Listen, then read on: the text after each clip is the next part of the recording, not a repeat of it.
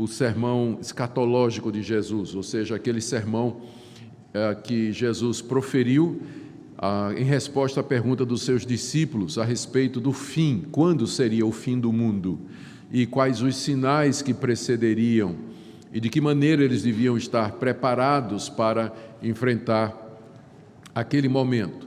O assunto sempre é importante, sempre é relevante. Há muitos irmãos que estão aqui que vieram de igrejas que têm uma visão a respeito destes assuntos diferente do, do, do posicionamento da igreja, das igrejas reformadas e da igreja presbiteriana em particular. Então, espero que esses três estudos eles sejam úteis e sejam abençoados na vida dos irmãos para esclarecimento, fortalecimento e também edificação na graça que nós temos em Cristo Jesus. Nós vamos então fazer mais uma oração dessa feita, é uma oração pedindo a iluminação do nosso Deus para aquilo que nós iremos dizer em seguida. Você vai anotando as suas perguntas, e quem sabe no final nós teremos oportunidade para responder uma boa parte delas. Pai querido, estamos diante agora da tua palavra e nós pedimos a tua orientação para que a exposição dela seja usado, seja usada pelo Espírito Santo para edificar teu povo aqui presente, para nos instruir a respeito das coisas do fim, as coisas que ainda hão de acontecer, para que estejamos preparados quando elas acontecerem, estejamos seguros e firmes em nome de Jesus, nosso Salvador. Amém. Queridos, o tema então dessa série é Então virá o fim. Para os interessados, há um livro que eu publiquei sobre exatamente sobre esse assunto, pela editora Luz para o Caminho. É um livro pouco divulgado, mas é um livro onde você vai encontrar cinco estudos a respeito de Marcos 13, em profundidade, o que eu vou falar aqui é um resumo desses estudos que já estão publicados né, para os interessados. Eu acho que não tem esse livro nem na nossa, na, na nossa livraria. Muito bem, hoje pela manhã eu terei, um, eu falarei em duas partes do sermão. Nós vamos ver que esse sermão de Jesus ele tem cinco partes. E hoje eu é, meu alvo era falar nas duas primeiras. A primeira parte tá, trata da destruição do Templo de Jerusalém, e está aí de Marcos 13, de 1 a 4. E a segunda parte, que nós veremos na sequência, é quando Jesus se refere aos sinais que garantem que o fim haverá de acontecer, que vai do verso 5 até quase metade do capítulo 13, que Jesus chama do princípio das dores, é a segunda parte do sermão dele.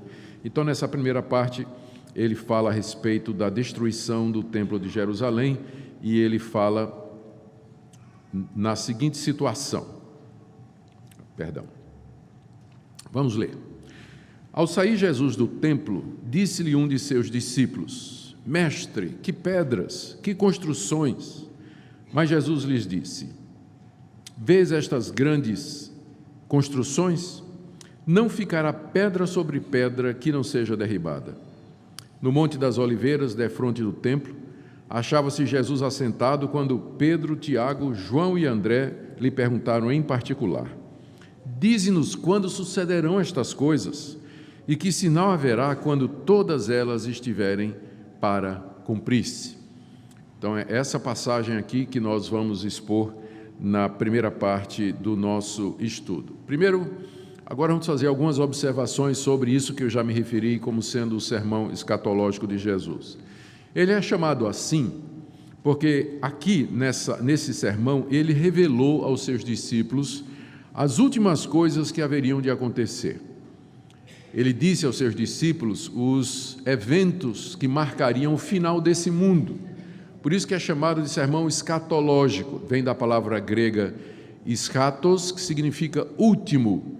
Escatologia é o estudo das últimas coisas.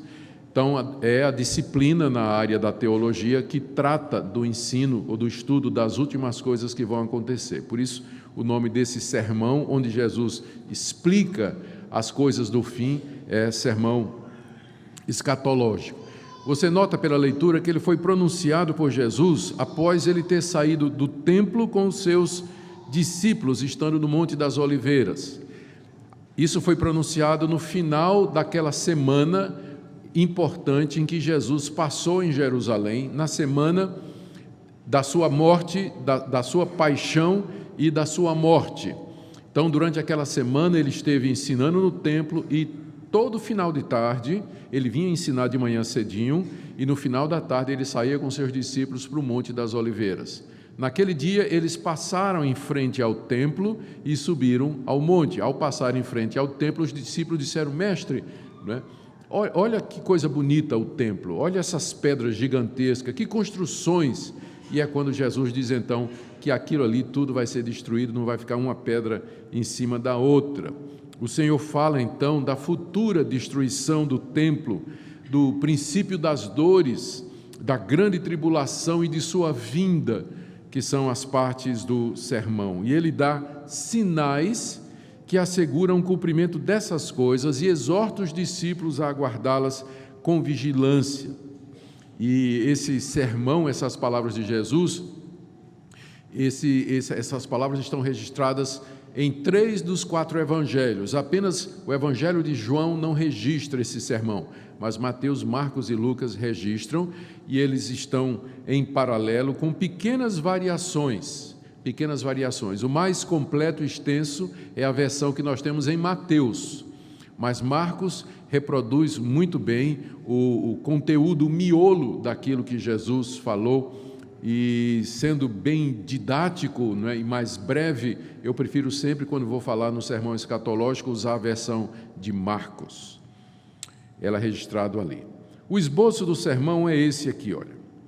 Se você quiser dividir o capítulo 13, já fazer o registro aí na sua Bíblia. Na primeira parte, Jesus profetiza sobre a destruição do templo, versos de 1 a 4, que nós já lemos. Depois ele dá um alerta aos discípulos quanto ao surgimento de falsos profetas, das perseguições e da apostasia, num período que ele chama de princípio das dores. Ele chama esse período em que vai ter perseguição, ah, catástrofes, falsos profetas e apostasia. Ele diz princípios das dores. Eh, preste atenção que Jesus escolheu uma nomenclatura fazendo uma analogia com a mulher que está grávida a mulher que está para dar à luz, ela, as contrações começam a ser mais intensas e por um intervalo de tempo mais curto. Eu sempre que acompanhei o nascimento dos meus quatro filhos, não é? e foram todos por parto, parto é, é, normal, natural. Então, o princípio da dor não é? é quando as contrações estão chegando, elas estão sendo mais intensas e o espaço entre elas é breve. Eu me lembro olhando, marcando no relógio o tempo entre uma contração e outra, quando a Minca começava a sentir que a hora tinha chegado. Né? Depois vem a grande tribulação, que é a hora do nascimento. Né? É a grande tribulação para a mulher. Então, uma dor intensa. E Jesus, então, diz que esse período que, ele, de, eh, que depois do princípio das dores, haverá um período de intenso sofrimento sobre a raça humana, que ele chama de grande tribulação. Ele trata disso nos versos 14 a 23. E aí, então, ele anuncia que depois destas coisas, ele virá em glória, que aí é o, é o nascimento, né? A criança vem ao mundo, então um momento de alegria, a dor é esquecida, felicidade completa, não é? É comparada então à vinda do Filho do Homem, verso 24 a 27. E Marcos termina contando duas parábolas, registrando duas parábolas de Jesus sobre a necessidade dos discípulos ficarem vigilantes e alertas, dada a imprevisibilidade destes eventos. A gente não sabe quando eles vão acontecer, daí a necessidade de estarmos sempre prontos. Se você quiser um gráfico de como ah, isso aí se situa né, na, na, na história, essa linha, essa linha horizontal maior, ela é a linha da história. Você vê que do lado esquerdo tem a cruz, ali representa a morte e a ressurreição de Jesus. E no ano 70, você vê ali o númerozinho 70, houve a destruição de Jerusalém. E enquanto a história da igreja ela continua, a história do mundo continua linear, a história da salvação ela vai num crescendo. Ali você vê que depois do ano 70, você eu escrevi princípio das dores. É esse período em que nós estamos agora. Se você me perguntar onde é que nós estamos agora, nós estamos bem no meio ali daquele período chamado princípio das dores, que vai terminar com a grande tribulação e que vai terminar, está vendo a seta descendo, com a vinda de Cristo e o juízo final, encerrando a história desse mundo como nós conhecemos. E aí começa o novo céu e a nova terra onde habita a justiça. Eu espero que o gráfico tenha ajudado mais do que complicado, porque eu, eu olhando assim, não é?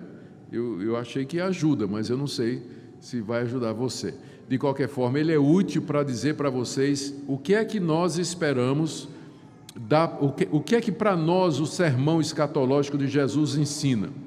Nos ensina que nós estamos no meio de um período chamado o período das dores, que o próximo passo é a grande tribulação, quando vai surgir o anticristo, e que esse período da grande tribulação será encerrado com a vinda de Jesus Cristo para o juízo final, para a salvação do seu povo e condenação de Satanás, seus anjos e dos ímpios, seguido então do período chamado Novo Céu e Nova Terra. Você está perguntando onde está o milênio, né? Pois é.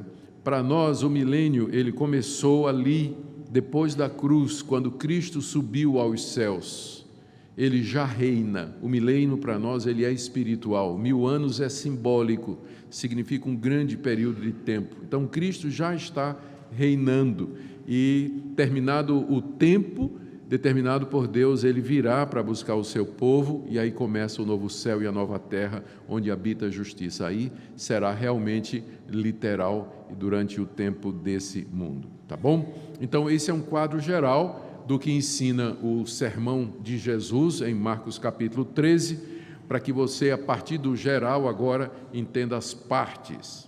Vamos então para o nosso texto, capítulo 13, versos de 1, verso 1 e o verso 4. Verso 1: Quando Jesus estava saindo do templo, um dos seus discípulos lhe disse: Mestre, que pedras, que construções e o verso 4,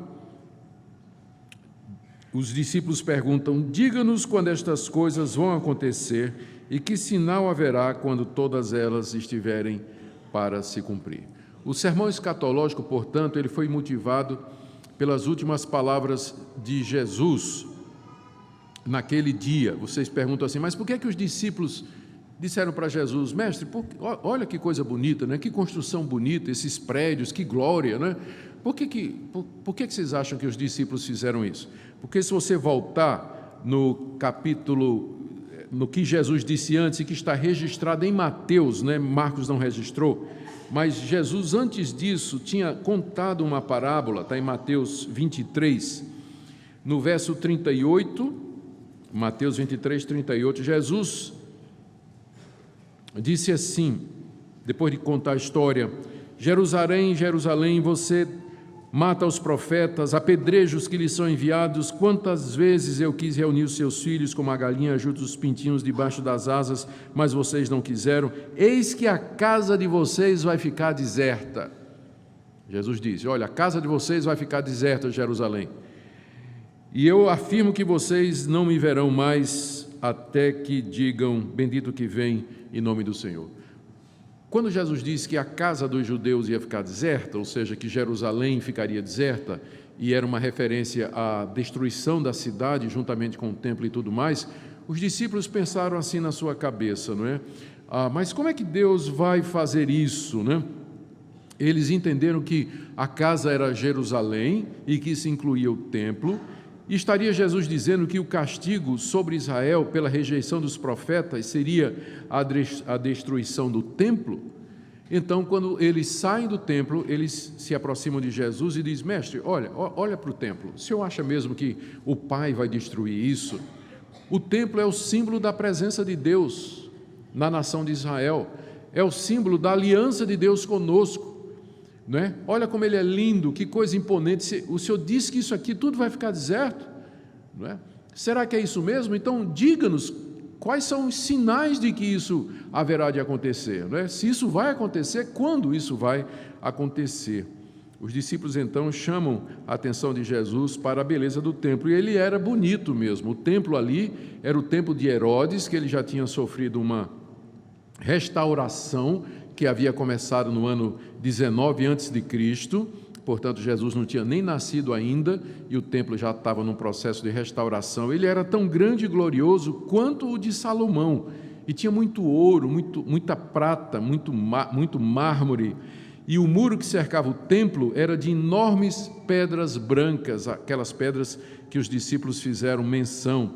Os discípulos não queriam acreditar que o templo de Deus seria destruído e arrasado outra vez, como já tinha sido 600 anos antes pelos assírios e babilônicos. Jesus, porém, ele não estava nem um pouquinho impressionado com a imponência da construção e ele pronuncia sua destruição em termos fortes. Voltemos lá para Marcos capítulo 13 agora. No verso 1, os discípulos dizem: Mestre, olha o templo, olha que construção, olha que beleza, olha que trabalho bem feito, é? olha essas pedras, não é? Será que Deus vai de fato destruir isso aí? Resposta de Jesus no verso 2: Vocês estão vendo essas grandes construções?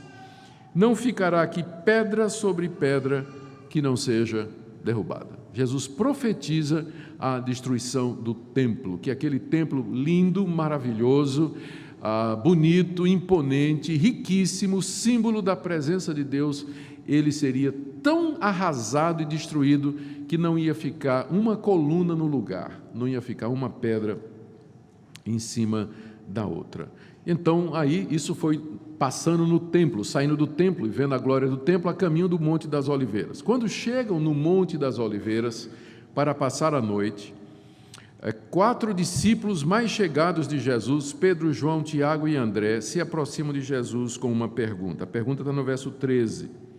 Jesus estava sentado no Monte das Oliveiras, diante do templo, quando Pedro, Tiago e João e André lhe perguntaram em particular. Verso 4: Diga-nos quando estas coisas vão acontecer e que sinal haverá quando todas elas estiverem para ser cumpridas. É interessante, eles estavam bem defronte do templo, lá do Monte das Oliveiras, dá para ver o local onde era o templo, hoje tem uma mesquita, não é? Mas dá, dá para ver o local do templo. E podiam ver as suas construções impressionantes. Os discípulos então perguntam a Jesus em particular: quando o templo seria destruído e que sinal anunciaria que isto estava próximo de acontecer? O interesse dos discípulos se devia ao seguinte: ali estava o Santo dos Santos, que era o local da presença de Deus e representava toda a religião do Antigo Testamento, e no templo se ofereciam os sacrifícios diários a Deus, ali ministravam os sacerdotes, não é? Como é que aquilo iria? Os discípulos, vocês lembram, eram, eram judeus, e eles então estavam perplexos com aquilo que Jesus Cristo disse. Bom, a construção do templo havia sido ordenada por Deus e a sua destruição pelo próprio Deus significaria um castigo muito grande sobre o povo de Israel. E aqui tem um detalhe que é muito importante que Marcos não menciona, mas que é mencionado em Lucas e Mateus, é que a destruição do templo estava associada com o início de uma nova era que daria início ao final do mundo ou seja, a destruição do templo marcaria o final do mundo. Em Mateus 24, a Mateus, quando registrou a pergunta, diz que o Jesus, que os discípulos não perguntaram somente quando o templo vai ser destruído, mas eles perguntaram também quando será o fim do mundo, quais serão os sinais de que o fim do mundo se aproxima, porque para eles, na cabeça dos discípulos, a destruição do templo representava o fim de tudo, o fim de toda a história. E nos próximos estudos nós veremos a resposta de Jesus, mas hoje vamos ficar sobre apenas com a questão do templo. Jesus tinha profetizado a destruição do templo. Em Mateus 22, verso 7, ele contou uma parábola de um rei que ficou furioso com os seus servos que não deram conta de cuidar da vinha que ele tinha deixado com eles. E Jesus diz em Mateus 22, 7 que o rei ficou irado e enviando suas tropas exterminou aqueles assassinos e lhes incendiou a cidade. E Jesus estava se referindo aos judeus e a cidade aqui é Jerusalém. Por quê? Porque eles rejeitaram os profetas e rejeitaram o próprio Jesus. O rei aí seria Deus. Em Mateus 23, 35 a 38, Jesus disse: Para que sobre vós, ele está falando para os judeus, recaia todo o sangue justo derramado sobre a terra. Em verdade vos digo que todas estas coisas hão de vir sobre a presente geração. Eis que a vossa casa vos ficará deserta. Jesus disse isso muito tempo antes da destruição do templo. Olha o que ele disse em Lucas 19, 43 a 44. Pois sobre ti, Jerusalém, ele fala para a cidade, dirão, virão dias em que os teus inimigos te cercarão de trincheiras e por todos os lados te apertarão o cerco, e te arrasarão, e aos teus filhos dentro de ti. Não deixarão em ti pedra sobre pedra, porque não reconheceste a oportunidade da tua visitação. Jesus aqui está pronunciando a destruição de Jerusalém e do templo, porque os judeus rejeitaram Jesus, eles não reconheceram aquela oportunidade daquela visitação de Deus na pessoa do seu filho Jesus Cristo. O castigo então seria isso aqui. Lucas registra também que Jesus disse: Quando vocês virem Jerusalém sitiada de exércitos, sabei que está próxima a sua devastação. Aí ele manda que os discípulos fujam, vão para os montes, que ninguém volte atrás para pegar suas coisas, ai das grávidas, porque naquele dia, veja aí o final da, da passagem, está em, tá em, tá em é, itálico, cairão a fio de espada, serão levados cativos para todas as nações. Ou seja, Jesus profetizou com todas as forças o cerco de Jerusalém, a destruição da cidade, a destruição do templo, que os judeus seriam mortos e os sobreviventes seriam levados prisioneiros para outros lugares. Essa é a razão, aqui, ó, vamos resumir aqui. O que é que então, em resumo, o que é que Jesus disse? Que quadro Jesus pintou? Com essas palavras: que a cidade seria cercada de exércitos, que seriam instrumentos de Deus para executar a justiça, que trincheiras seriam levantadas contra a cidade, que a cidade seria queimada e arrasada, que a população seria massacrada e morta à espada, que o templo seria destruído pedra a pedra e que os sobreviventes seriam dispersos pelo mundo. Quando você junta Mateus, Marcos e Lucas, sermão escatológico, é isso, ou um pouco antes, é isso que Jesus está dizendo. Isso aqui representa um problema sério para os liberais. Porque, de acordo com os evangelhos, Jesus disse isso mais ou menos em volta do ano 33. E 30 anos depois, 35 anos depois, aconteceu exatamente como eu vou mostrar para vocês, aconteceu exatamente como Jesus havia dito. Jesus disse essas palavras 35 anos antes que estas coisas acontecessem. As pessoas que não creem na Bíblia, elas, elas têm dificuldade em explicar isso aqui. É? Então, o que é que elas dizem? Elas dizem que esse sermão escatológico, ele não foi pronunciado por Jesus no ano 33. Esse sermão foi escrito pelos discípulos depois que Jerusalém foi arrasada. E aí eles colocaram como se Jesus tivesse dito alguns anos antes, para dar a Jesus autoridade de profeta eles chamam de vaticínia ex evento, ou seja, de uma profecia que é feita depois do acontecido. Aí é fácil profetizar, não é? Você já viu o que aconteceu, aí você profetiza, não é? Então, o que é que eles fizeram? Os discípulos de Jesus colocaram na boca de Jesus, Jesus nunca teria dito isso, 33 anos antes ele teria profetizado e predito com exatidão o isso que aconteceu. O, o, problema, não é, aí que os liberais enfrentam é que nós temos evidências de que os evangelhos eles foram escritos antes dos anos 70. Ano 70 é o ano da destruição de Jerusalém.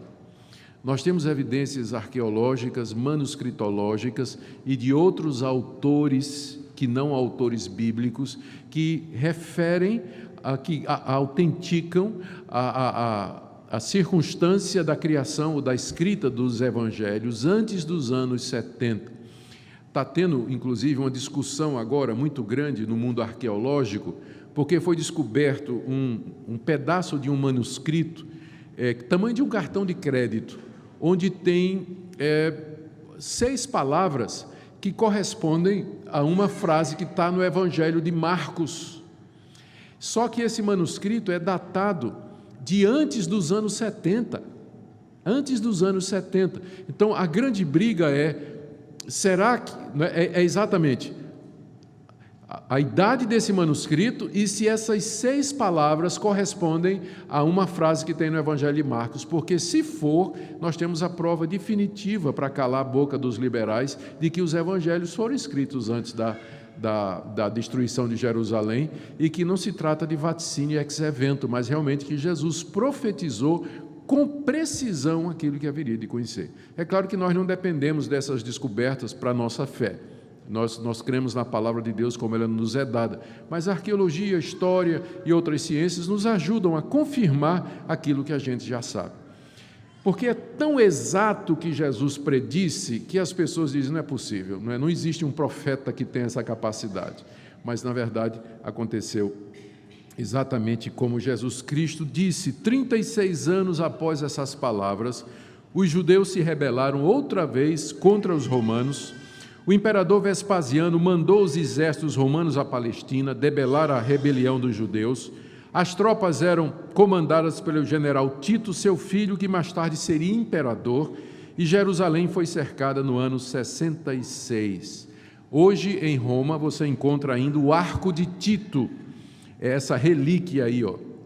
Os exércitos romanos vieram até Jerusalém em 66 e cercaram durante três anos no ano 70, Jerusalém caiu e os romanos a destruíram completamente juntamente com o templo. Perto de um milhão de judeus que haviam se refugiado em Jerusalém foram massacrados.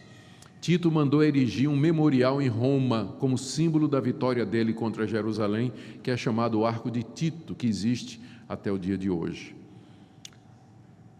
Agora eu quero ler para vocês o testemunho de alguém que não era crente, era um judeu, e que viveu aqueles dias. Eu me refiro aqui a Flávio Josefo. Ele era um comandante na região da Galileia e que foi, é, o nome dele era Josefo. Ele foi vencido e poupado pelos romanos. Quando os romanos começaram a invasão da região da Galileia, Flávio Josefo, ele era comandante de uma guarnição e ele enfrentou os romanos para defender Jerusalém. Só que ele foi derrotado e os romanos, em vez de matarem Flávio Josefo, por algum motivo, talvez porque descobriram que ele tinha alguns talentos literários e coisa dessa natureza, eles pouparam Flávio Josefo, não tiraram a vida. Ele foi recebido lá em Roma, foi levado cativo para Roma e lá foi recebido com muito favor pelo imperador e mudou seu nome para Flávio José, ele tinha um nome hebreu que agora eu me, esqueço, o nome judeu dele. E ele passou o resto da sua vida em Roma, como exilado, onde ele escreveu duas obras extraordinárias. A primeira, Guerras Judaicas, e a segunda, Antiguidades Judaicas, onde ele narra a história do povo de Israel desde o Gênesis até os dias dele. São duas obras clássicas, elas existem em português, eu creio que são é, domínio público, você pode baixar em PDF pela internet ou comprar. Eu gosto sempre de ler livro mais do que ler na, na, no computador, não é? Você pode comprar esse livro. Eu creio que a CPAD tem uma publicação muito boa, a Casa, de, a casa é, Publicadora das Assembleias de Deus fez uma tradução e uma publicação muito boa das obras de Flávio Josefo. Você pode ter, porque é, é muito interessante. No livro dele, Guerras Judaicas, ele conta como testemunha ocular que ele foi a destruição do templo de Jerusalém. Eu teria aqui algumas frases, não é para não incomodar com a leitura muito extensa. Aí, olha o que é que Flávio Josefo escreveu. Aquela construção que era o templo Deus havia sentenciado há muito para o fogo e agora havia chegado o dia fatídico.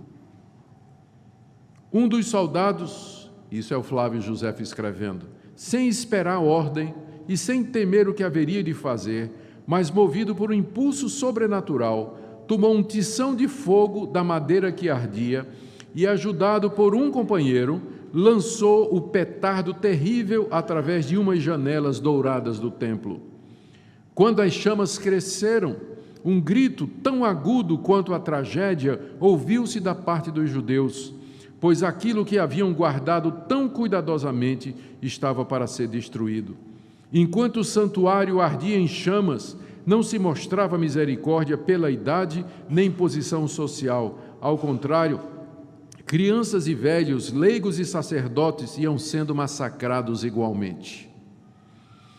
Continuando, o imperador Tito, na época não era imperador, ele era apenas, ele era filho do imperador e comandante dos exércitos, mas como Flávio José está escrevendo mais tarde, na época que Tito já era imperador, ele chama Tito de imperador. Né? O imperador determinou que a cidade inteira e o templo fossem arrasados até os fundamentos, com exceção das torres altas de Fazael, Ípico e Mariame, e aquela parte da muralha que cerca a cidade pelo oeste. O resto da muralha foi de tal forma nivelada a não deixar aos futuros visitantes qualquer indicação de que ali antes tinha sido um local habitado. Nota: escavações feitas em 1968 desenterraram muitas das pedras que foram derrubadas do muro do templo e da cidade. Joséfo mencionou ainda que muitas pedras foram quebradas para se tirar o ouro que havia caído derretido do teto do templo. Quando o incêndio começou no templo, é? o fogo era tão intenso que aquelas partes de ouro que havia no templo se derreteram e o ouro líquido escorreu e entrou pelas frestas das pedras do assoalho.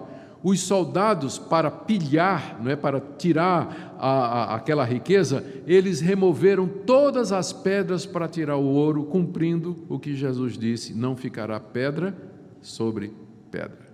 Esse testemunho aqui não é de um crente, não é de um cristão, mas de um judeu que viveu naquela época. E é um testemunho histórico da veracidade e da precisão das palavras de Jesus, de tudo aquilo que ele falou a respeito do tempo. O que é que nós podemos aprender? Sem dúvida que Jesus era profeta. Nós sabemos que Jesus tem três ofícios: ele é profeta, sacerdote e rei. Como profeta, ele é aquele que traz a palavra de Deus e atrás de maneira inerrante, infalível e verdadeira. E é como profeta que ele escreveu ou proferiu o sermão escatológico. E a Bíblia, de fato, é a palavra de Deus, porque registra com precisão aquela profecia confirmada por estas fontes que eu mencionei. Aprendemos também que a destruição do templo representou o castigo de Deus contra a incredulidade e a rebeldia dos judeus.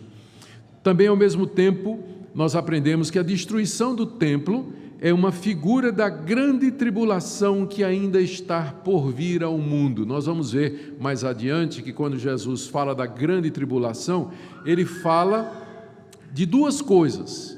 Ele está falando da destruição do templo, que foi um período de grande angústia para os judeus, que é uma figura, uma analogia do grande sofrimento que o mundo vai passar no mundo ainda. Quando a gente chegar lá, a gente vai ver que ele faz essa combinação. Aprendemos que agora a igreja apresenta a Deus um novo culto, não mais baseado nas cerimônias e rituais do templo. Deus destruiu o templo e com ele aquelas cerimônias. Não faz sentido igrejas evangélicas tentarem imitar o culto dos judeus, com arca, candelabro, pastor vestido de rabino, chamar púlpito de altar, né, dizer que os crentes têm que oferecer sacrifícios, né, doando suas ofertas e tudo mais. Tudo isso fazia parte daquele culto antigo que Deus destruiu, não foram os romanos. Os romanos foram a mão de Deus para derrubar aquela antiga religião nós não vamos procurar inspiração nestas coisas para oferecer o nosso culto. O nosso culto é simples, ele é em espírito e em verdade, centralizado na palavra de Deus, teocêntrico, é voltado para Deus. Todas estas coisas passaram, o próprio Deus, ao derrubar o templo, era como se ele dissesse: essa fase encerrou, a antiga aliança terminou. O templo era o símbolo da antiga aliança, foi completamente arrasado. Eu sei que tem crente hoje que anseia né, que os judeus reconstituam um templo, são chamados sionistas. Dizem, inclusive, que os judeus. Pode até ser que os judeus reconstituam o templo, mas para os cristãos isso não significa absolutamente nada. Absolutamente nada.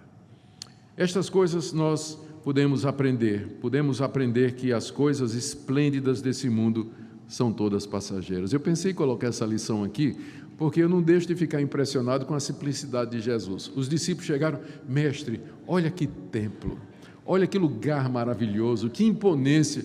Jesus olhou e disse: não vai ficar uma pedra sobre outra aqui.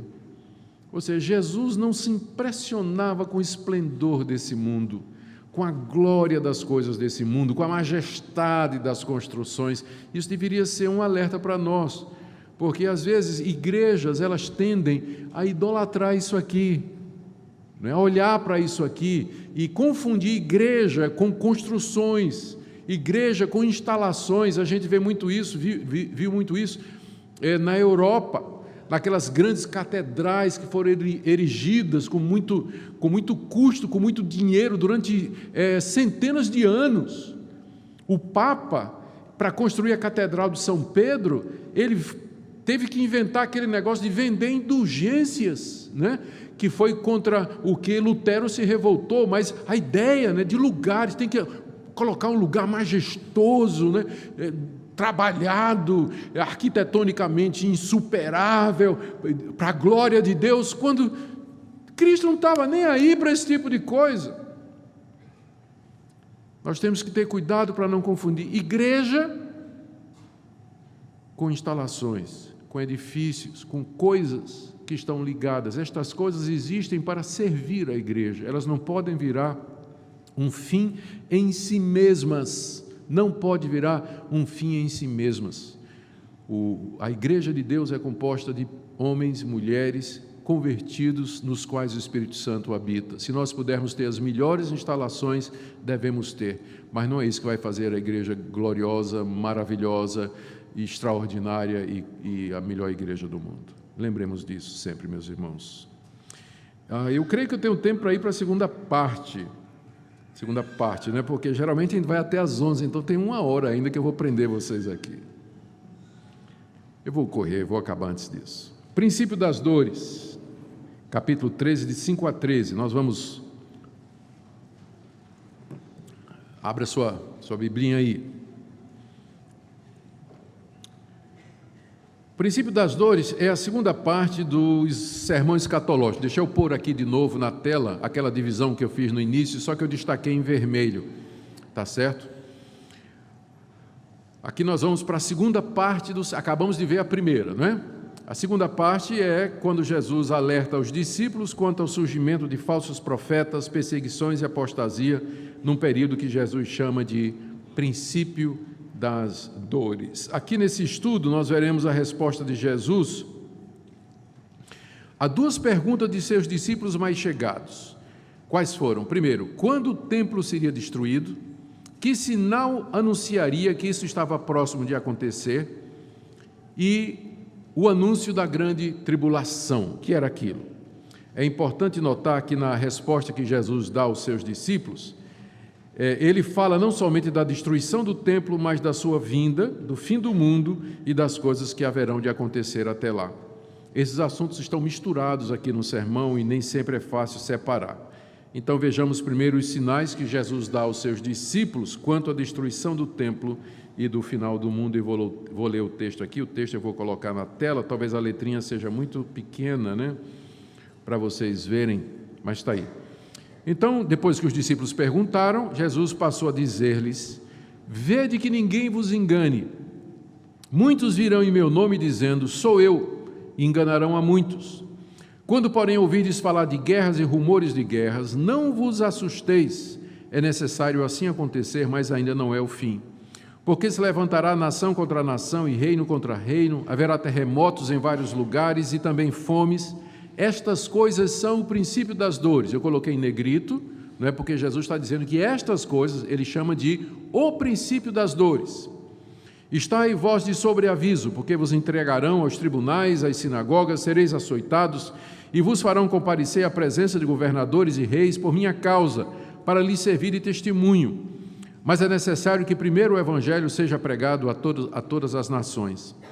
Quando, pois, vos levarem e vos entregarem, não vos preocupeis com o que haveis de dizer, mas o que vos for concedido naquela hora, isso falai, porque não sois vós os que falais, mas o Espírito Santo. O irmão entregará à morte outro irmão, e o pai ao filho. Filhos haverá que se levantarão contra os progenitores e os matarão. E sereis odiados de todos por causa do meu nome. Aquele, porém, que perseverar até o fim, esse será salvo. Aqui Jesus coloca quais serão os sinais do fim. Note que esses sinais eles são bem gerais. Ele falou de terremoto, fome, calamidade, perseguição, apostasia, falsos profetas. Eles visam apenas nos dar certeza de que essas coisas vão acontecer e não marcar uma data no calendário. Nenhum daqueles sinais que Jesus falou nos dá uma dica do quando. Infelizmente, isso não tem sido entendido por muitos cristãos, que durante a longa história da igreja marcaram a data da vinda de Jesus. Quando os discípulos perguntaram: Dize-nos quando serão estas coisas e que sinais haverão de que elas vão acontecer, Jesus não respondeu dando uma dica de data de quando haveria de ser, mas ele respondeu dando os sinais que antecederiam para dar segurança aos seus discípulos de que aquilo que ele falou haveria de acontecer. Porque esses sinais são muito gerais, não é? eles, eles vêm acontecendo há dois mil anos: terremoto, fome, eh, fome, epidemia, guerra, perseguição, apostasia, falso profeta. Há dois mil anos que isso vem acontecendo. Então, não tem como a gente marcar uma data a partir destes sinais que Jesus diz aqui. São sinais tanto da destruição do templo, lembra que os discípulos estavam com essa preocupação na mente, quanto do fim do mundo, e eles estão misturados. Lembre que muitas profecias do Antigo Testamento tinham duplo cumprimento ou mais. Elas servem para confirmar a autoridade de Jesus como profeta e como filho de Deus. Vamos dar uma olhadinha agora nestes sinais que Jesus anunciou que haveriam de anteceder o fim do mundo, não é? E que marcariam esse período que nós, que ele chamou de princípio das dores e que é um período que já está durando dois mil anos. O princípio da, das dores já dura dois mil anos e nessa época todas estas coisas vêm acontecendo. O primeiro sinal de Jesus, que ele disse no verso 5 a 6, foi o surgimento de falsos profetas. Ele diz: Cuidado que ninguém engane vocês, porque muitos virão em meu nome e enganarão a muitos. Jesus disse que seriam muitos.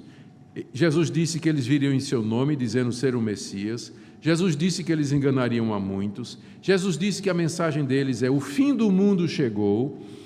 Jesus se referia aos falsos messias de seus dias até os dias de hoje. Interessante que é, o Barcoba era um judeu revolucionário.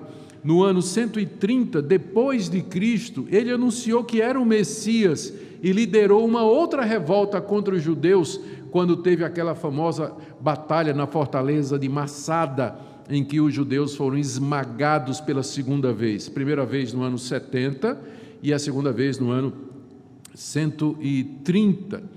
Quem não lembra do coreano Reverendo Moon, que disse que era Jesus, que era o Messias? A advertência de Jesus: tenham cuidado para não serem enganados. Nesses dois mil anos de história, não faltou gente dizendo que era o Cristo. Não faltou gente, por exemplo, o Papa, que diz que é o representante de Cristo na terra. No trono dele está escrito Vicarium Dei Filiae, vigário do Filho de Deus. Vigário aqui não é no sentido é, pejorativo que a gente usa no vernáculo, né? mas vigário aqui significa substituto, o representante do Filho de Deus na terra. Então a Igreja Católica vem anunciando né, que o Papa é o representante do Cristo na Terra há dois mil anos. Dois mil anos não, que eles começaram na Idade Média, faz aí uns mil e quinhentos anos mais ou menos, não é?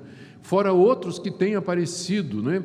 e têm se considerado, apresentado como Messias, como salvadores do mundo, ou alguns que dizem que receberam a revelação de Deus, como por exemplo os fundadores do mormonismo, né, dizendo que Joseph Smith recebeu a última revelação de Deus para esse mundo e por aí vai. Então, a, a, o surgimento de falsos profetas anunciando o fim, se propondo a Messias e tudo mais, é, a quantidade é muito grande através da história da igreja. E isso desde Vê, o Barcoba foi no ano 130. Isso desde o, início da cristandade até o dia de hoje. Sempre teve falso profeta. se apresentando e trazendo ensinamentos errados para o povo de Deus. Jesus também falou de guerras e anúncio de guerras, versos 7 a 8. Conflitos armados ou não entre reinos, povos e nações. As guerras trazem medo, temor e angústia e colocam a humanidade em perigo de extinção. Desde seus dias até hoje, as guerras têm acontecido. Desde que Jesus disse: Olha, um dos sinais do princípio das dores são as guerras, daquela época até hoje não deixou de acontecer. Quando Jesus falou essas palavras, o mundo estava em paz. Era chamada Pax Romana.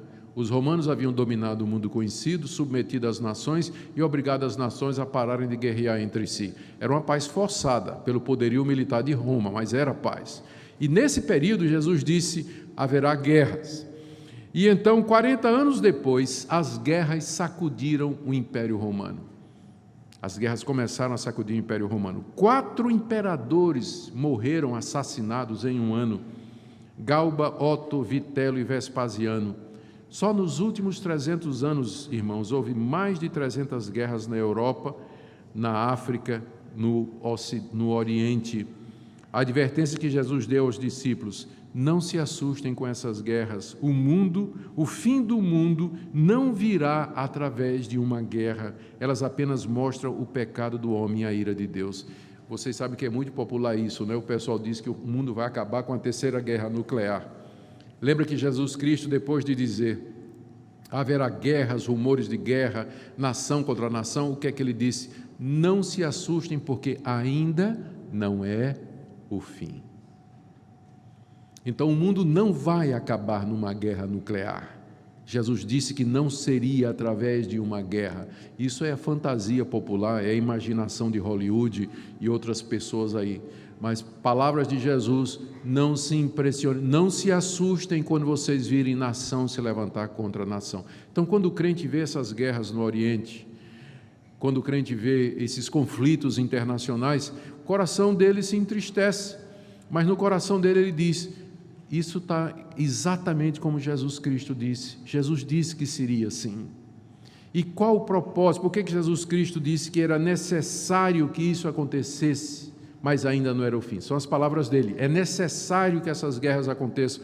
As guerras são necessárias para mostrar a nossa impotência de resolver os nossos problemas.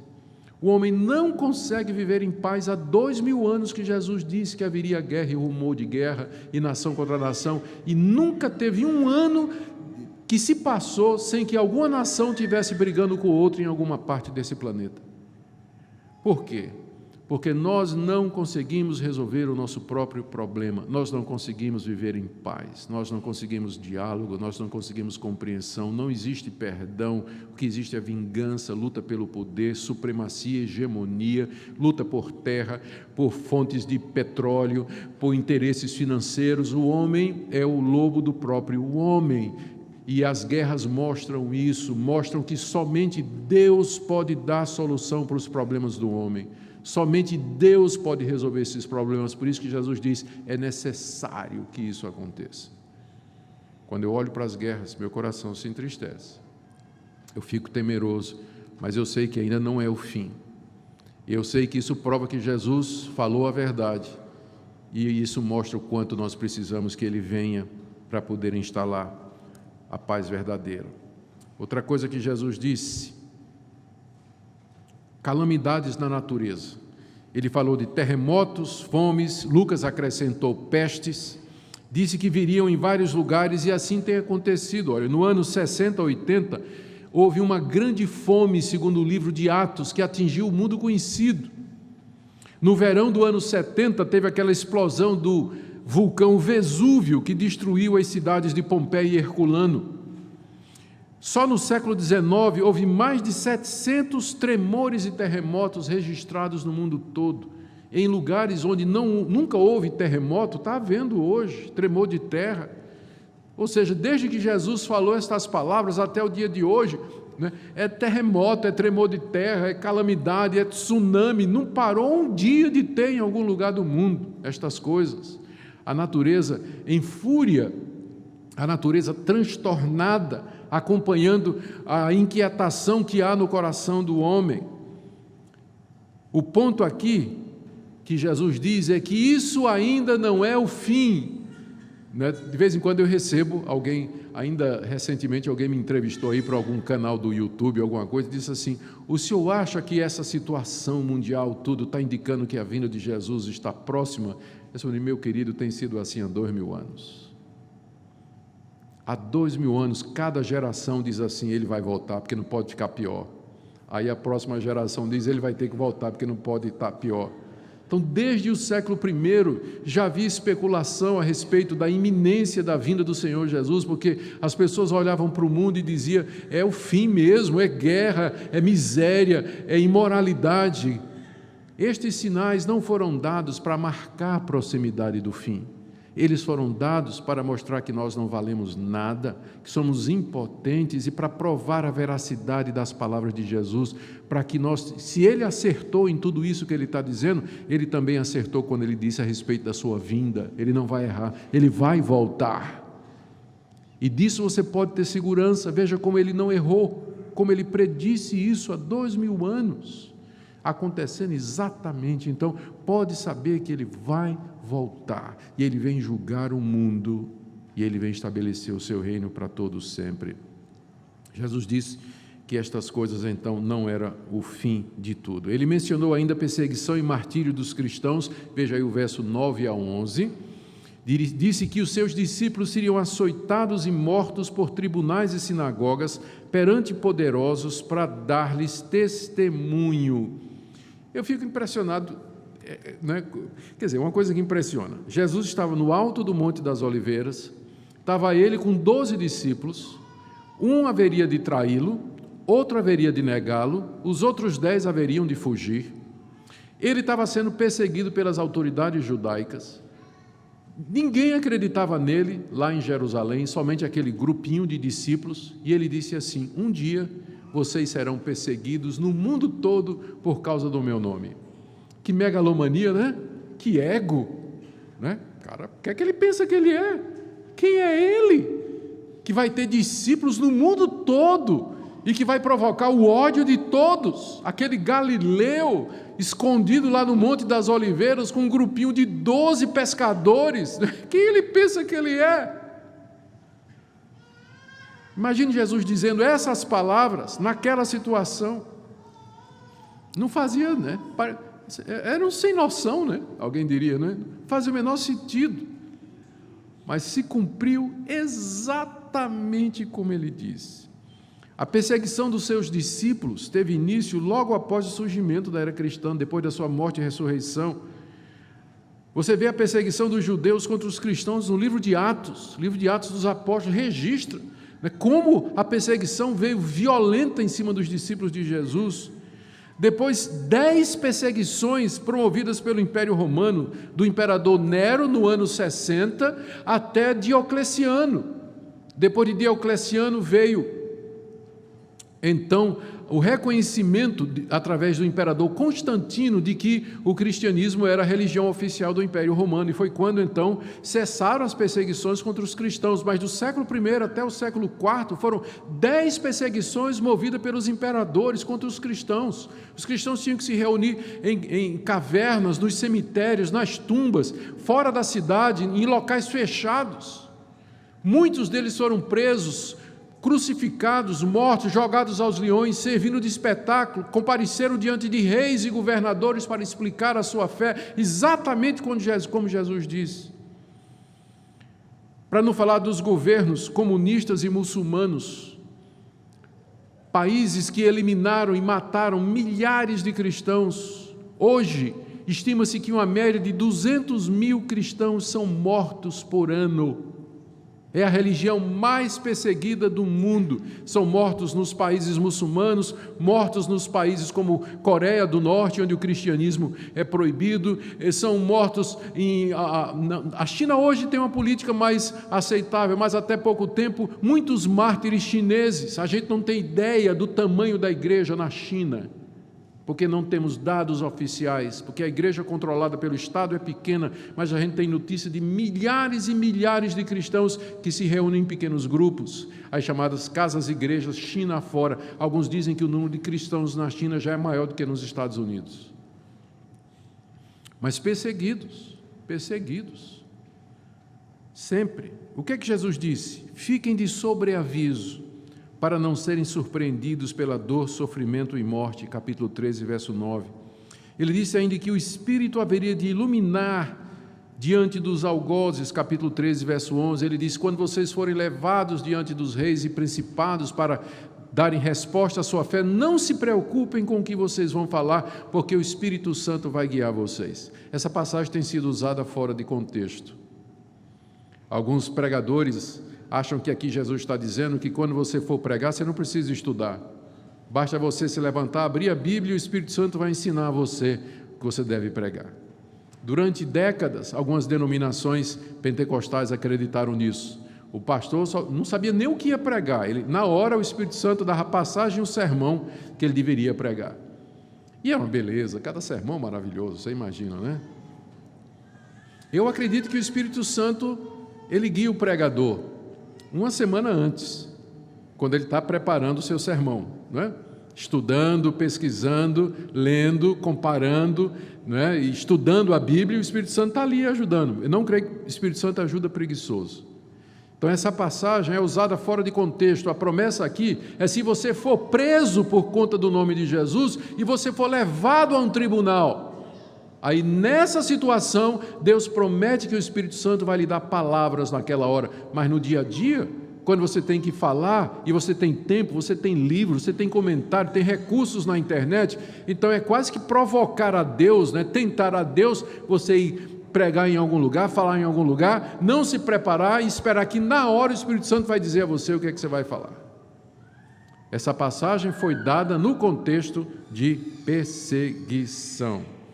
Aqui eu cito Tertuliano, que disse que o sangue dos mártires é a sementeira da igreja. Mártires. Sempre houve, continua havendo, mas o sangue deles rega a terra de onde brotam mais. Quanto mais perseguem a igreja cristã, mais ela cresce. Mais ela cresce.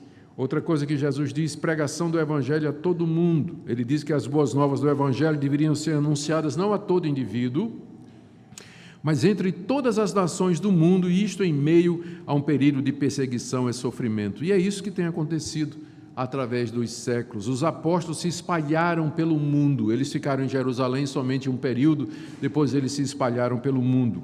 Mesmo na Idade Média, que às vezes chamaram do período das trevas, houve trabalho missionário de é, padres e monges que levavam pelo menos o nome de Cristo e algum conhecimento do Evangelho a nações espalhadas pelo mundo. Depois da Reforma Protestante, vem o surgimento do período das missões de fé e o moderno movimento missionário que tem alcançado cada vez mais é, etnias, raças e línguas. E hoje nós temos os recursos para evangelizar cada parte do mundo. E lembre quando Jesus disse, Jesus disse assim: e esse evangelho será pregado a todas as nações. Estava sozinho no alto do monte, com doze discípulos, acossado e acuado pelas autoridades. E ele disse: Esse evangelho será pregado a todas as nações. É? Pregação do evangelho em todo o mundo. Muito bem. Ele disse também: estou chegando no fim, gente, para que não pareça que nós já estamos na grande tribulação, eu já, já vou correr para o fim ele profetizou que haveria divisão familiar por conta do Evangelho, capítulo 13, verso 12. Ele diz que pais se levantariam contra os filhos e filhos contra os pais, por conta dele, por conta do Evangelho. Ah, o que é que ele quis dizer? Não é que o Evangelho provoca animosidade, mas quer dizer que uma pessoa que se converte numa família onde outras não se convertem, haverá hostilidade daquelas contra ele. E no fim, o pai vai ficar contra o filho que é crente e ou então o filho vai ficar contra o pai que é crente. Isso Jesus falou. Né, na, é, se haveria essa época de perseguição, pessoas trairão, entregarão familiares que professam a Cristo. Até mesmo Jesus disse: haverá aqueles que matarão os próprios filhos por conta do Evangelho. Ou seja, o ódio a Cristo seria maior do que os laços familiares e o amor a Cristo também, não é? O amor a Cristo e o ódio a Cristo, superando laços familiares, é o que tem ocorrido na história E ocorre até o dia de hoje. Eu sei que muitos de vocês aqui podem contar histórias desse tipo, de familiares de vocês que detestam, que se tornaram hostis e que mudaram o comportamento depois que vocês começaram a professar o Evangelho em Cristo Jesus. Em alguns lugares, em algumas épocas, esse ódio e hostilidade viraram mesmo crime. Ah, esse ódio, Jesus disse no verso 13, é por conta do nome dele que traria perseguições e morte dos cristãos. Olha o que, é que Jesus advertiu aos seus discípulos aqui perseverem até a morte sem se desviar da fé. O verso 13 do capítulo 13: Todos odiarão vocês por causa do meu nome. Aquele, porém, que ficar firme até o fim, esse será salvo. Aquele que continuar firme na fé até o fim, até a morte, esse será salvo. E a gente sabe que, infelizmente, na história da igreja, muitos que se declaravam cristãos no meio das perseguições e do sofrimento, eles abandonaram a fé para não morrer, para não perder a saúde, para não perder a liberdade, não perder os bens, não perder a família. Então renegaram o nome de Jesus, voltaram atrás. Deus é que sabe o coração deles, Deus é que vai julgá-los. Mas Cristo diz aqui que aquele que perseverar até o fim, esse é que será salvo. Podemos aprender algumas coisas aqui eu quero já anunciá-las. Primeiro, que esse período, então, que Jesus descreve como o princípio das dores, ele representa os estertores de um mundo que se aproxima do seu final, mas ainda não é o fim. Lembra da comparação que eu fiz? Essas, que eu fiz, essas coisas que eu mencionei aqui, perseguição, familiares contra, guerra, a morte, calamidades e tudo, isso é apenas aquelas contrações da mulher que está para dar à luz. As contrações chegaram. Nós estamos nesse período de contração. O mundo está se contraindo, está em revolto, né? sentindo as dores. O fim se aproxima. O momento está chegando. É isso que estas coisas é, objetivam ensinar para nós. Não é que o fim se aproxima, está chegando e ele virá com certeza. É um período de perseguição e sofrimento para os cristãos, mas também de salvação e evangelização. Jesus quis evitar que os discípulos fossem enganados pelos falsos mestres que virão anunciando sua vinda e o fim do mundo. Estava vendo um. Não sei porque que eu fico vendo essas coisas. Estava no YouTube vendo uma, uma profetisa anunciar a vinda de Jesus para daqui a dois anos, né, marcando inclusive a data. Esse pessoal não aprende, né? A quantidade de erro, né, que já todas as datas que foram dadas né, falharam, exatamente porque Jesus disse que nós não teríamos como predizer, não é? Ele quer que nós evitemos ser enganados por essas pessoas. Constantemente Jesus diz nessa parte: ainda não é o fim. Então, da próxima vez que você ouvir falar de uma guerra no Oriente Médio, alguma coisa acontecendo com Israel, Coreia do Norte desenvolvendo armamento nuclear, diz que não vai, mas a gente não sabe, ou Irã, ou Iraque, não é? E tudo mais, eles pronto, não é? tá, vai, chegou. Jesus disse: ainda essas coisas, você não pode, partindo dessas coisas, dizer o fim chegou, porque elas não representam o fim do mundo. Vai ficar muito pior. Vai ficar muito pior. Próximo estudo, nós vamos ver isso, tá bom? Mas ainda não é o fim. Esses sinais visam apenas confirmar o retorno e o fim do mundo, que são certos, e não dar dicas para marcar datas. Oremos. Te agradecemos, ó Deus, pelas palavras do teu filho, teu profeta, o Verbo de Deus que nos anunciou o futuro com tanta precisão, tanta exatidão, fortalecendo a nossa confiança em tudo mais que ele disse.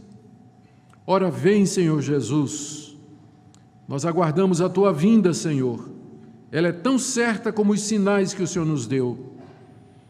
E nós, enquanto nesse princípio de dores, pedimos graça para perseverar até o fim, para não desanimar, no meio de tanta miséria, calamidade, sofrimento, temor, angústia, medo que nos acontecem por calamidades naturais, alterações e incertezas na política financeira do nosso país, na vida política do nosso país, a insegurança pessoal, as doenças que nos acometem, nos ajuda a ficar firmes, sabendo que o nosso lar não é aqui e que esse mundo está em convulsão, prestes a dar a luz ao novo mundo onde reina a paz. Dá-nos graça para perseverar por amor de Jesus. Amém.